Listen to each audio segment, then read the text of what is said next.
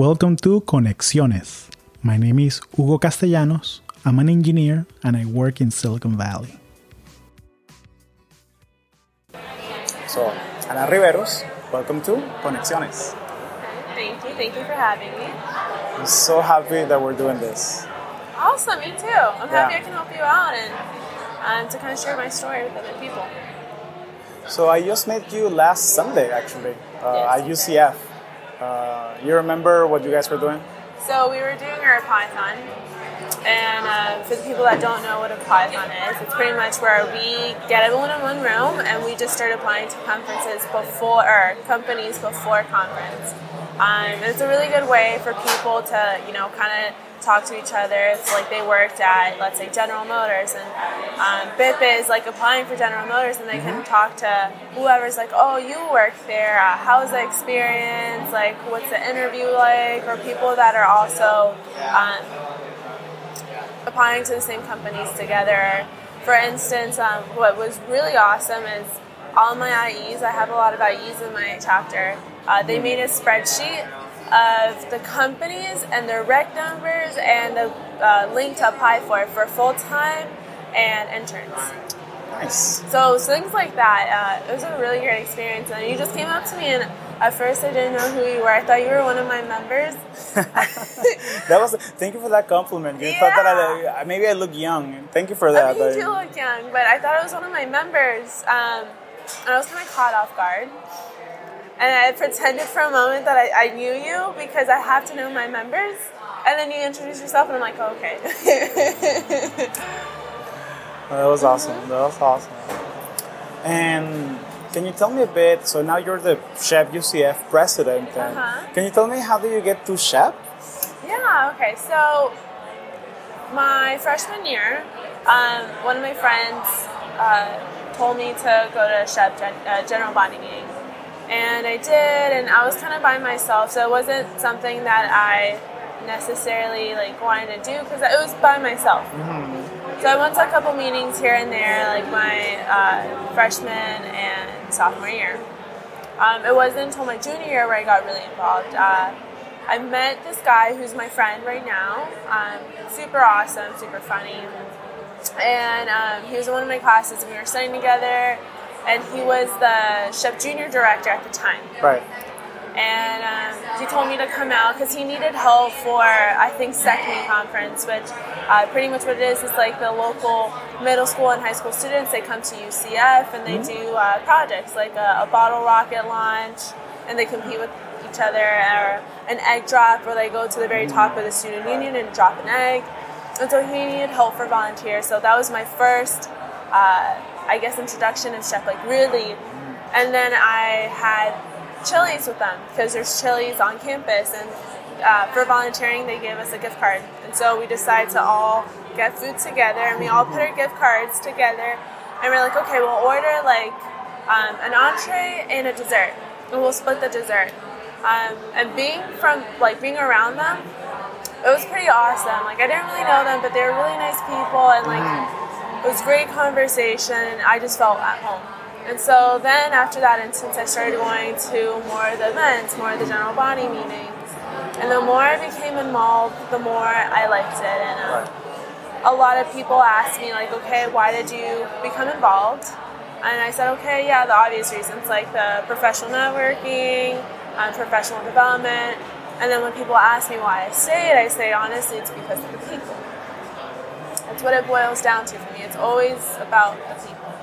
Um, and so I became so involved that when at the end of the year, I became a member of the member of the year, I believe, because I went to all the events, like literally every single one, because I wanted to be involved there and um, to be a part of a community and a familia. Um, it kind of warms your heart, and you feel like you belong to a greater cause. And I had that feeling. That feeling was like it was really addictive to me. So then at that point, I decided that I wanted to run for internal vice president. And um, I'm a pretty charismatic person, I like to believe. Um, I think you are. Yes. oh, thank you. Um, so, and on top of that, like, I can be like a little bit like intensa. So if I want something, like, I'll That's, like that's the Colombiana in you. that- Yes, yes, for sure. Like I'll talk to everybody, and then um, telling them like why I want to run, why I would be good, and um, so I won internal vice president after talking to everyone, trying to convince everyone.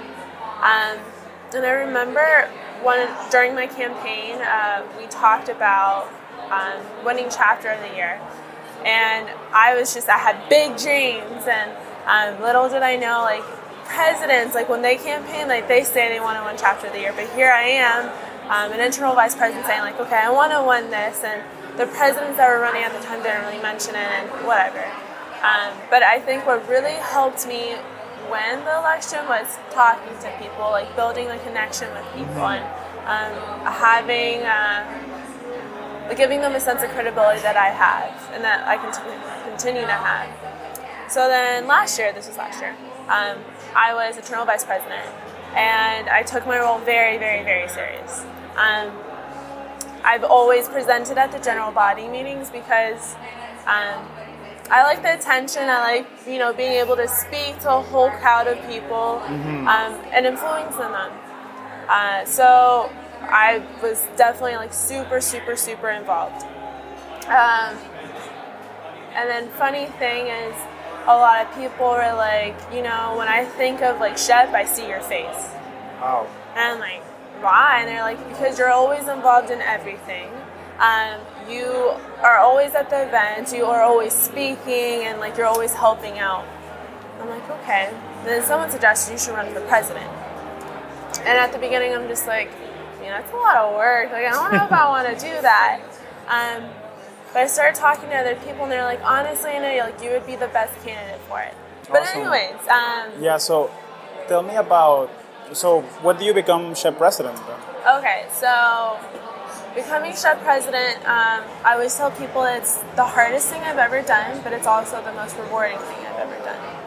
Um, the hardest because, um, you know, it's kind of hard to not compare yourself to other people. And um, that's, I guess, my issue. I want to do good, and, you know, I don't want people to be like, oh, Anna, like during her year, is just all right. And the president that was before me, um, the one that I worked with a lot, he was really, really good. Um, he's very like patient with people, and he's very like methodical in what he does. And um, I'm not that type of person at all. I'm very loud. Like I like to talk to people. Um, I usually say what's on my mind, which sometimes it's good, but other times it's not good. Um, and like when I'm passionate, like I'm super passionate. Like I'm all in it. And so at the beginning, I had a really hard time not trying to compare myself to him or to other people in the past because there's different ways of inspiring people and, Right. and leading people. And I had doubts that I wasn't gonna be good enough and I wasn't gonna really make an impact on people's lives. So, fast forward now. Um, I'm feeling now that I'm starting to get that impact on people's lives. Why? Because one of my members, who's a sophomore, came up to me um, and he's super interested in the automotive industry. And he told me that he got an interview with Toyota and like the look on his face was beyond words. Like he was so happy, like literally smiling from like cheek to cheek. And he was telling me, he's like, I think I did so good. And he was like, you know, the advice that you gave me about the automotive industry, because I have it um, working at General Motors, he was like, it was perfect. And like, when you helped me out, like through the STAR method, um, he was like, I used it perfectly. Like, I practiced it. And like, I think I did really good. And like, I really want this internship. And I think I'm going to get the internship. And just the way, like, he like thanked me. And he was like, thank you for everything. And the way, um, like, just his aura, I guess, of happiness, it really made me believe that like everything, like the doubts, um, the comparing myself to other people, like that literally just went away, and it made me believe that like I am making a difference. Um, it doesn't necessarily mean making a difference in people's lives, but even making a difference in people's day. And if I can make a difference in a small way or in a big way, that's what I really want to do. Um, and I was speaking to you earlier about, you know, I'm trying to make sure that my members are good. How many Um, members you got now? How big is the chapter now? So right now we have about almost 150-ish members um, that are paid. But unpaid, it's a lot more. We have a lot of people come out to our general body meetings and, and things like that, and people kind of drop in and drop out. Um, but like super active people that like I know like I can like count on them to show up to a lot of things is probably like 16. Got it. Um, and it really became like a really big familia. So yeah. It's awesome. So, what would you say is the big, the biggest uh, challenge you have uh, being a president of uh, such a big chapter? Oh, um, let's look at it two ways. Um, the biggest challenge, again, is um, not trying to compare myself to other people, other presidents, other leadership styles. Um, and another challenge is trying to manage people and trying to, you know, kind of working with different personalities and I'm seeing what's best and how to handle certain people because um, you can be super structured with one person and it works perfectly fine, but being really structured to another person, it doesn't. They're more like relaxed and they kind of go on their own flow. Right. Um, and probably like making sure events go perfect. Um, I'm a perfectionist. Um, and I learned sometimes, you know, things don't always go as planned. And um, I have a leadership committee that's full of freshmen. I give them little projects and I, you know, tell them about like uh, leadership stories or things that like I've come like across and things that I think are useful to share. And I told them after um, one event that didn't go as planned, um, I like stopped and I realized that you know things don't always go as planned, um, but you always have to make the best of a situation. And so when I was talking to them, I'm like, you know, let's say you're doing a school project and everyone has their job, Right. but um, let's say Pepe didn't do the greatest job because there's no control that you can have over it, but there's a control that you can do on yourself. And you can look at it on a, a brighter side, a more positive side. And then the way that you perceive it is the way that it actually becomes. Got it. Got it. So, one thing, just from from a professional, um, just beware that that feeling doesn't go away. So you need to. So one of the things that I, I even I struggle with this is that I'm very organized and structured, and not everybody where I work is like that. Uh-huh. So I need to adjust my communication style to different people, to how they like to hear things. Some people you need to talk with them in person. Some people don't. You need to email them. Some people you need to talk in the phone. And then some people you need to follow up two times, three times. Some other people you say it once and they do it right away. So that doesn't go away. So I'm I'm happy that you're aware that that this is that this is the way things are and that you are embracing that adjustment. But more than anything, I think um, being president is really shaping me um, to be a better professional in the future. Because there's so many things that I've come across that I would have never thought to deal with. Um, especially like dealing with certain people or, um, like you said, communicating with them to get a certain job done. Um, before as like an internal vice president like i didn't really i just was there and made sure like execution was perfect um, but not like following up with people and saying okay how Right. how's your project going like how far are you at like are you having any troubles do you need any help um, so i think that's another thing that's kind of been difficult for me is just making sure that like you said like communicating the right way and the effective way to people Definitely. So which internships have you done so far? Um, so I've done two internships, three technically. Um, UCF uh, has a contract with Lockheed Martin um, for a college work experience program.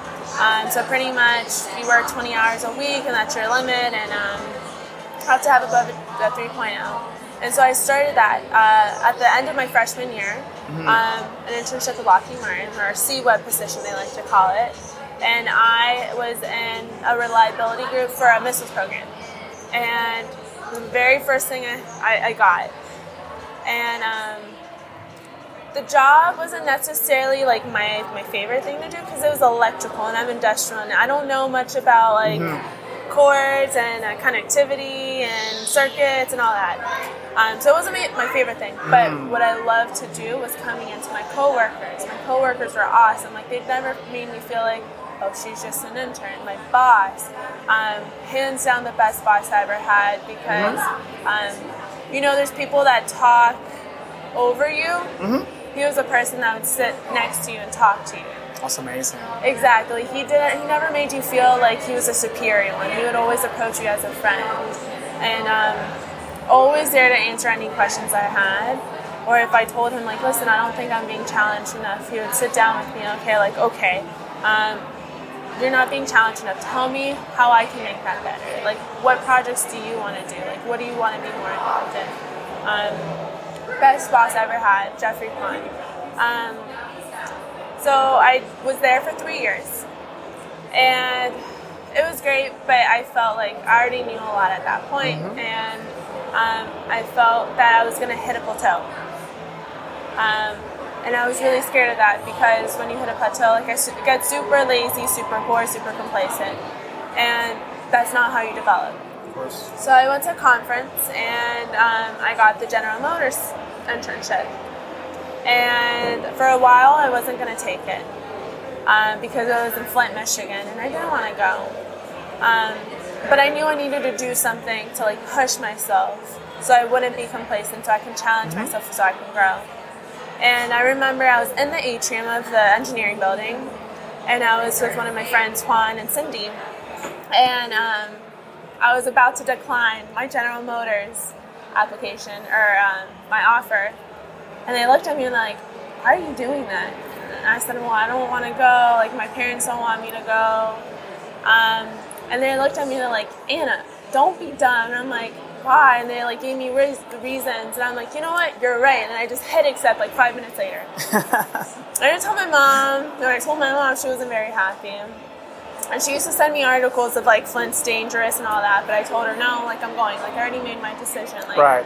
exactly. Like once I make a decision, like I stick with it. Like and she told me she was like, if there's anything that's gonna get you in life is like the stubbornness that you have to succeed. Again, that's the Colombiana in you. Can't, Exactly. Can't run away from that. No. Um, so I ended up doing the General Motors internship, and I liked it. Um, it challenged me, but I also know that it's the same thing over and over again. It's just there's different situations, and again, there's a plateau that you're going to reach. And for me, it's just I want to continuously like keep learning, to keep challenging myself. Okay, so. Uh, what the industrial engineer does in the plant is literally you take a look at the process, a, wor- uh, a work process, That's it. Um, and I did the final and engine line, and so the operators would have a standardized work of picking up a battery, putting it in the car, grabbing the two leads, putting the little nuts and bolts on them, and everything was timed to the second. Um, walking to the the, te- the station to get the nuts, to get the batteries, you know that took let's say five seconds, and literally like uh, they measured like the reach of it and then like the weight of what you're picking up to go into the time study and that's how like it measured out Right. uh, so my job was to make things more efficient. So you know reducing the footprint of they have of uh, of their walking.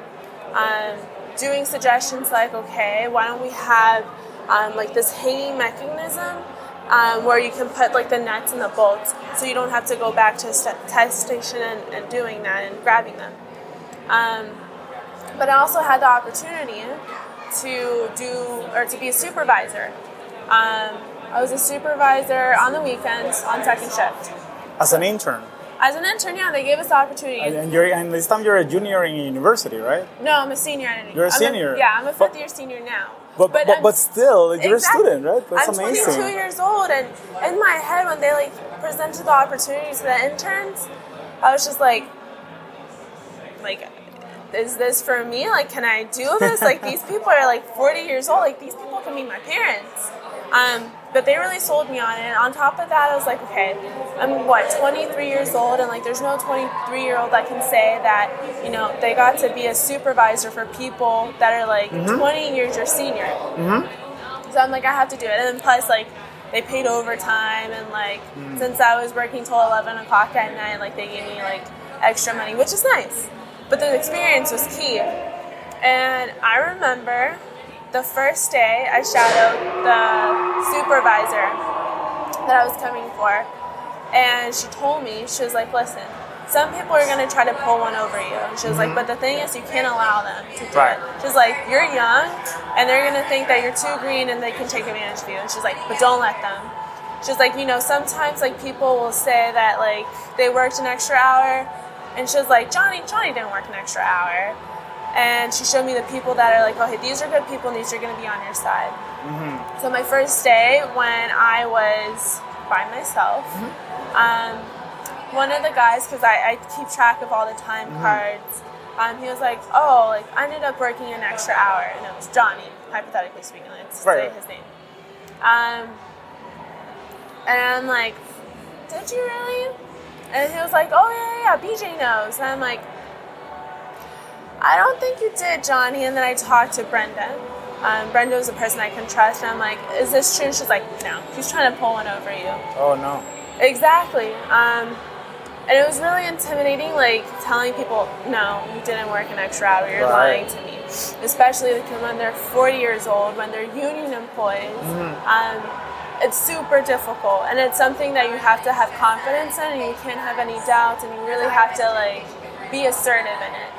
Um, so that was probably super, super, super beyond like I guess the experience I got from there and learning how to work with people, like and like standing up for myself and being assertive, like that experience is unmatched to Right. anything else. It's amazing. It's amazing. No, thank you for sharing that. Of I mean, course. I, I, I'm I'm a huge. Uh, one of the, the things that interests me the most is studying uh, imposter syndrome, and how do we deal when we are given opportunities that we believe are above our capacity, and how people overcome them anyway. Like sometimes you, you need to be thrown in the water to learn how to swim. Oh, and I was definitely thrown into the water. oh, for sure. And at first, I was like, I don't know what I'm doing, and I had a walkie-talkie, and it was just ringing, and I'm like, oh my god, like I felt so overwhelmed.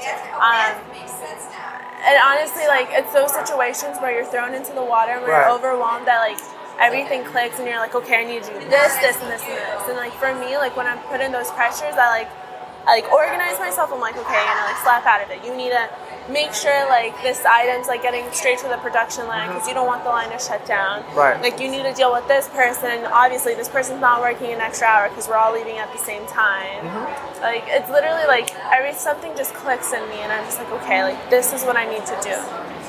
Awesome. Mm-hmm. So fast forward to where we are. We're in Cleveland, Ohio. It's the last night of the SHPE 2018 conference. I'm really curious to know what were your goals for this conference and if you were able to achieve everything you wanted to do. Okay, so um, going into this, um, to be completely honest, uh, I was so focused on preparing my members that I kind of didn't prepare myself. Um, Wow. And it was a situation of um, do as I say, not as I do. I told everyone, you know, you need to plan everything out. You need to figure out which route to walk to the recruiters the fastest one. A list to- of companies. a list of companies like uh, you need to apply for the positions literally like all the things i told them to do like i didn't even have time to do it myself um, so coming into this i had to kind of scramble like okay like I, I guess i want to talk to this company this company is really interested in um, there's only one company that i'm super interested in and so um, trying to i had to force myself to like okay like let's be realistic and figure out which one is probably going to be like a backup plan. Um, but more than anything like i really wanted to network with this one company. Um, i wanted to make sure like they knew who i was everyone knew who i was. Even if i would like had to be like all up in their business like they, Right. they were going to knew who anna was Yeah, and I don't want to say the name of them, but they know who you are. So you're you're, you're, you're good. You're good. You did your job. it good It's great. it's, great. okay so I, I made sure of it So when you came to the SHPE conference, you were busy making sure your members were ready, and Yeah. so so what happened? So what, what do you want to get out of the conference, and so how did it turn out? Honestly, okay, number one was I wanted to make sure that my members were successful. Um, I brought 80 people here. I did a whole month of prep for them. You know, how to approach a recruiter. I'm a golden panel of like professionals and students who have been at conference, who have done really good and gotten offers. Um, I've done a STAR method workshop. I did the Applyathon. Um, I did a case study workshop. Like I literally did everything and anything I could. I literally had an event every week, at least like two or three different events once a week. Um, so for me, my biggest thing is okay. I want them to do good, and like on top of that, like I want to see the numbers that like how many pe- different interviews people got, the different companies. Um, and I can proudly say like a lot of my members got interviews, a lot of them got offers, and to see that like their trip like it was not worth it. It was like beyond worth it. That's honestly like my number one thing, like that I got out the most. Mm-hmm. And then number two was me, and then making sure companies knew who I were and everything. Um, so yeah, I, I, mean that's pretty much it. That's awesome. That's awesome. Yeah. So Anna, a lot of the people that listen to this are students like you, engineering students like you, that are Hispanic, that are Latino, Latina, immigrants, or sons or daughters of immigrants. And a lot of them are young professionals. So you're a student leader, and I was wondering if you had a final thought you wanted to share with them from your perspective of a student leader. Number one is don't doubt yourself. Um, everyone has something that makes them special. And sometimes the thing that makes you special you might have doubt on. Um, but just don't doubt yourself. You always have to believe yourself and be persistent. Be really assertive in what you want. Even if people might think that it's not for you um, or you you can't do it, you know, you have to prove people wrong, but you also have to prove yourself wrong. And then number two is even when times get really hard, and sometimes you feel like you want to give up, you know, you have to think about like it's not just you. There's mm-hmm. a bigger picture behind it. There's other people there, and um, you know, just don't give up. Even though how hard it is, you don't give up. My mom's always raised me to um, be a person of commitment. Um, you know, you see something throughout the whole term of it. So yeah. Well, Anna, thank you very much, and I wish you the best of luck in your next adventure, whatever it may take you. All right, well, thank you so much for having me. It's been awesome.